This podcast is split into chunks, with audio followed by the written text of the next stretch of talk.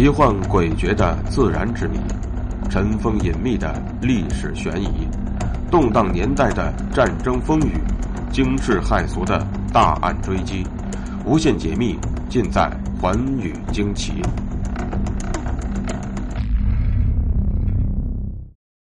关于宋太宗赵光义继位的合法性，有学者认为。后世治史者大多乐于从考证浮生烛影的各个细节出发，来推断宋太祖死于非命，赵光义弑兄篡位，从而否定太宗继位的合法性。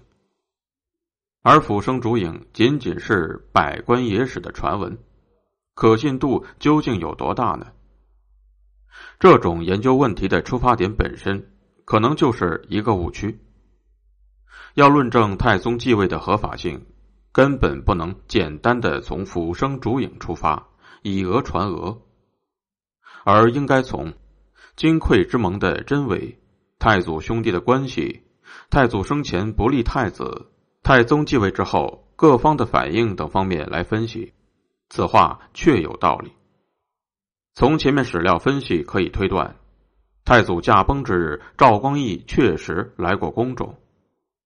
但留宿与否，便是正史和野史的分歧所在。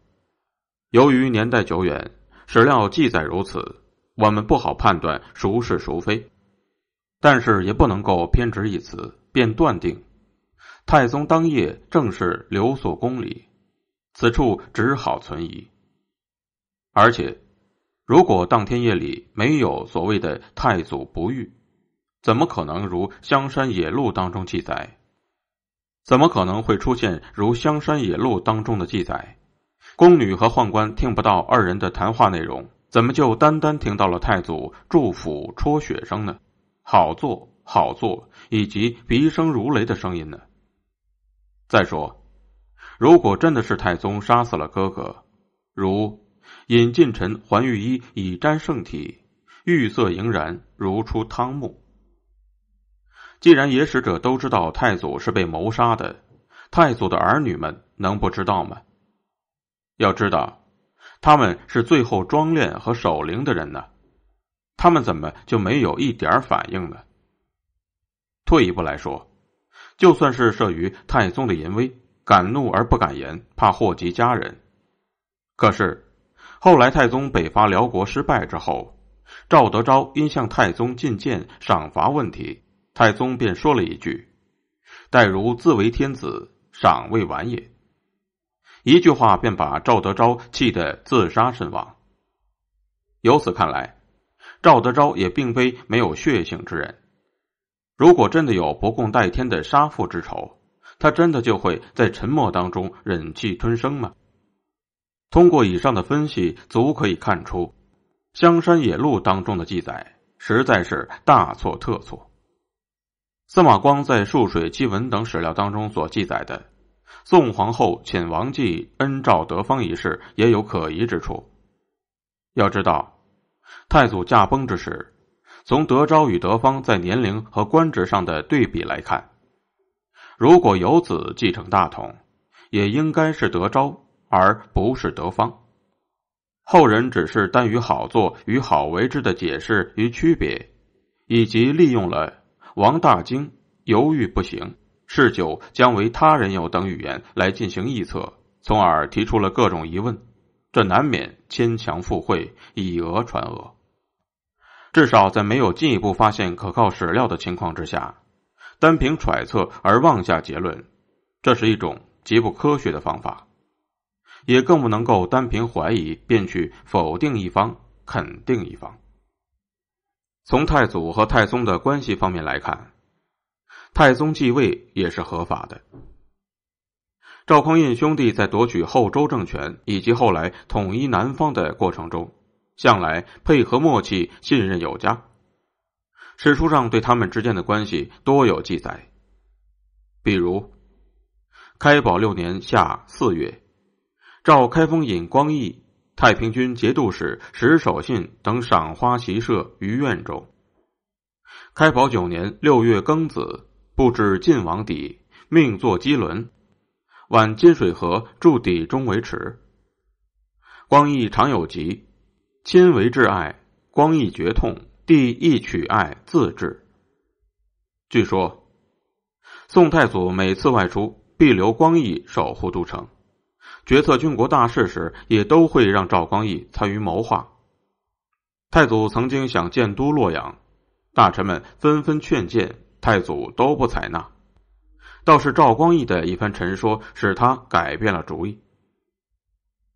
太祖还对人说：“光义龙行虎步，出生时有异象，将来必定是太平天子。福德所致，就连我也比不上啊。”以上的叙述难免会有后来的史官附会之嫌，但是也可从中窥见出二人手足情深之一般吧。再试想。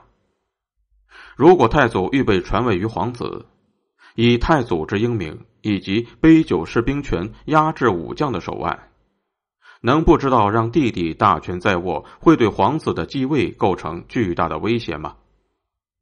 可是，事实上，太祖从来没有压制太宗的举动，一直对其信任有加，委以重任。这从赵光义步步升迁直至晋王的过程就可看出。建隆六年正月甲子，赐皇帝殿前都虞侯，匡义为光义。建隆二年七月壬申，以光义为开封府尹。乾德二年六月己酉，以光义为中书令。开宝六年九月己巳，封光义为晋王兼侍中。壬申，召晋王光义颁宰相上。特别是开封尹之职，是通往皇帝宝座的重要一环，这一职位相当重要。如果没有对赵光义的充分信任，太祖是不可能让他担任的。所以，从史书上看，太祖和太宗之间的关系一直十分密切，彼此也没有什么矛盾和分歧。在《晋余录》当中所述，赵光义欲调戏花蕊夫人，被太宗发觉一事，明显是承接了辅生烛影而来，并且其本身就值得怀疑。徐大绰是如何知道这件事情的呢？《香山野路》当中记述，太祖引柱抚戳穴，这里成了以玉斧着地，并且又冒出了花蕊夫人当夜也在现场的附会。这些叙述明显是为文人借题发挥、附会而来，绝对不足为凭，并且单凭这件事情便否定了太祖和太宗兄弟几十年的交情，未免把历史看得过于简单，而把古人猜测的太过于残酷，而且不合人情。从大臣幕僚的反应来看，太宗即位也是合法的。众所周知。宋太祖以军事起家，靠军功进至殿前都点检，在军队当中有着根深蒂固的关系，这也是他陈桥兵变能够黄袍加身的基础。北宋建国之初，太祖便大封功臣，基本上有功之人全都得到了合适的位置。后来虽然有杯酒释兵权之说。但石守信仍在开宝六年秋被授予信监侍中一职。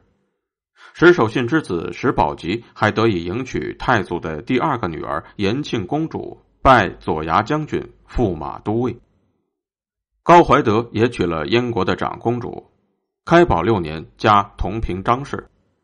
王审琦之子程延在开宝三年上太祖之女昭庆公主。其他重臣如楚昭，辅在太祖朝时即为枢密副使；曹彬也已成为枢密使、检校太尉、中武军节度使；薛居正为门下侍郎、平章事等。也就是说，太祖驾崩之时，其功勋众将和亲信大臣仍在朝中占据着重要的职位。如果太宗真的大逆不道、弑兄夺位，为何朝野没有一点反应呢？至少在正史和百官野史当中都没有见到，因为太宗继位不合法而有人特意发难的事例。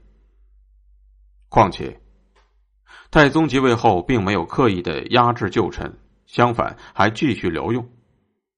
虽然后来通过扩大科举而逐步补充和替换了太祖朝内的旧臣，那也是说得过去的。毕竟一朝天子一朝臣，太宗继任大统之后，为了稳固统治，换上自己的人马也在情理之中。历史上皇帝继位后大多如此，并无可疑之处。通过臣下的反应以及太宗对这些旧臣的态度，便可以得出这样的结论：太祖传位太宗之意可能早有表露，朝中的文武诸将对这种违反嫡长子继承制的情况也早有心理准备，所以能够平稳接受。另外就是太祖在开国之初，加强了中央集权。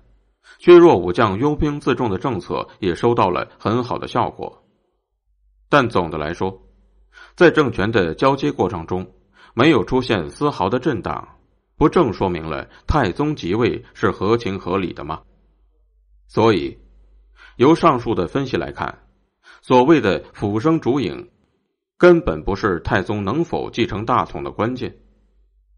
太宗继承大统也并非是辅生主影这一个偶然因素所能决定的，而是由当时的历史背景、稳固统治的需要、兄弟之间的关系等多方面的因素综合起作用的结果。所以，太宗并没有弑杀兄长，而只是根据当时的情况，顺理成章的登上了皇位。